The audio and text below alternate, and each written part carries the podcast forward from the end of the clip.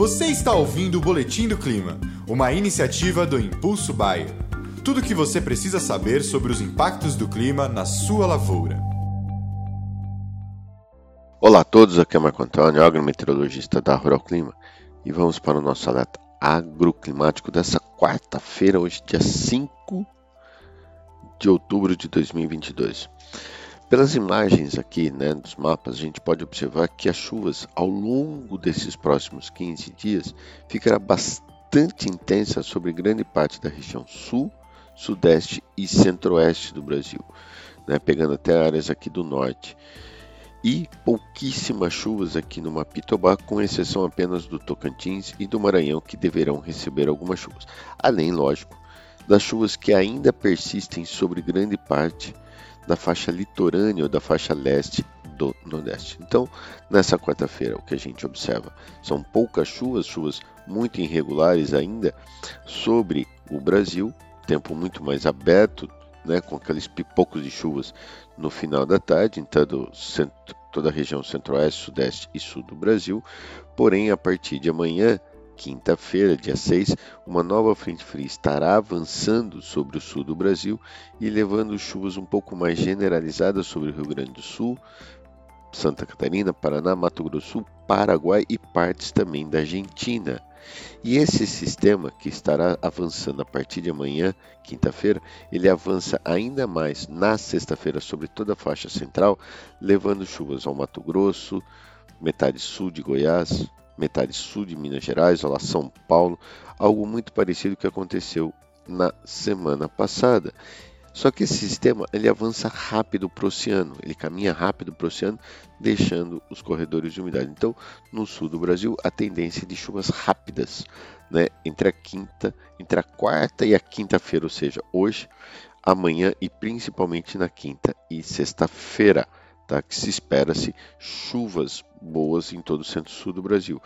E a tendência para os próximos dias é isso: chuvas bastante concentradas sobre a faixa central, mantendo assim uma condição bastante favorável à continuidade do plantio da soja, ao desenvolvimento das lavouras de café, cana-de-açúcar, citros, hortaliças, entre outros, atrapalha um pouquinho aí a colheita do trigo, mas nada que possa trazer problemas, mas mantém uma condição de chuvas relativamente boas em toda essa faixa central e sul do Brasil.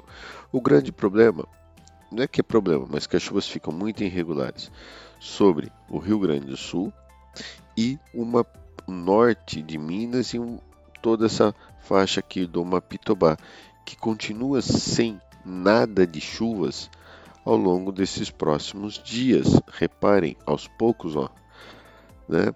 E para o Rio Grande do Sul, que não, depois da passagem das chuvas amanhã, fica com o tempo aberto, volta a chover no final da próxima semana, ou seja, toda semana uma frente fria passando e levando chuvas sobre o Rio Grande do Sul.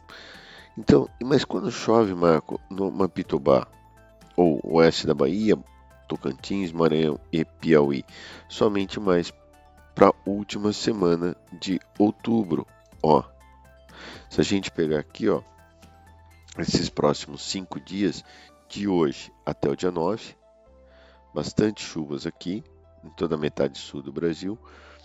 Nas, na outra, a chuva se estende um pouquinho e atinge algumas áreas do Tocantins e Maranhão, do Pará. Chove muito bem aqui na região do Pará. E na outra semana, do dia 15 ao 19, essas chuvas retornam um pouquinho para o sul, mantendo uma condição. E aí, quando a gente olha os modelos americanos, está aqui, ó. Então, chuvas bastante concentradas ainda no sul, poucas chuvas, mas a partir da semana do dia 17, ou seja, não semana que vem, não, no início da outra, as chuvas chegam à região do Mapitobá e aí sim não param mais.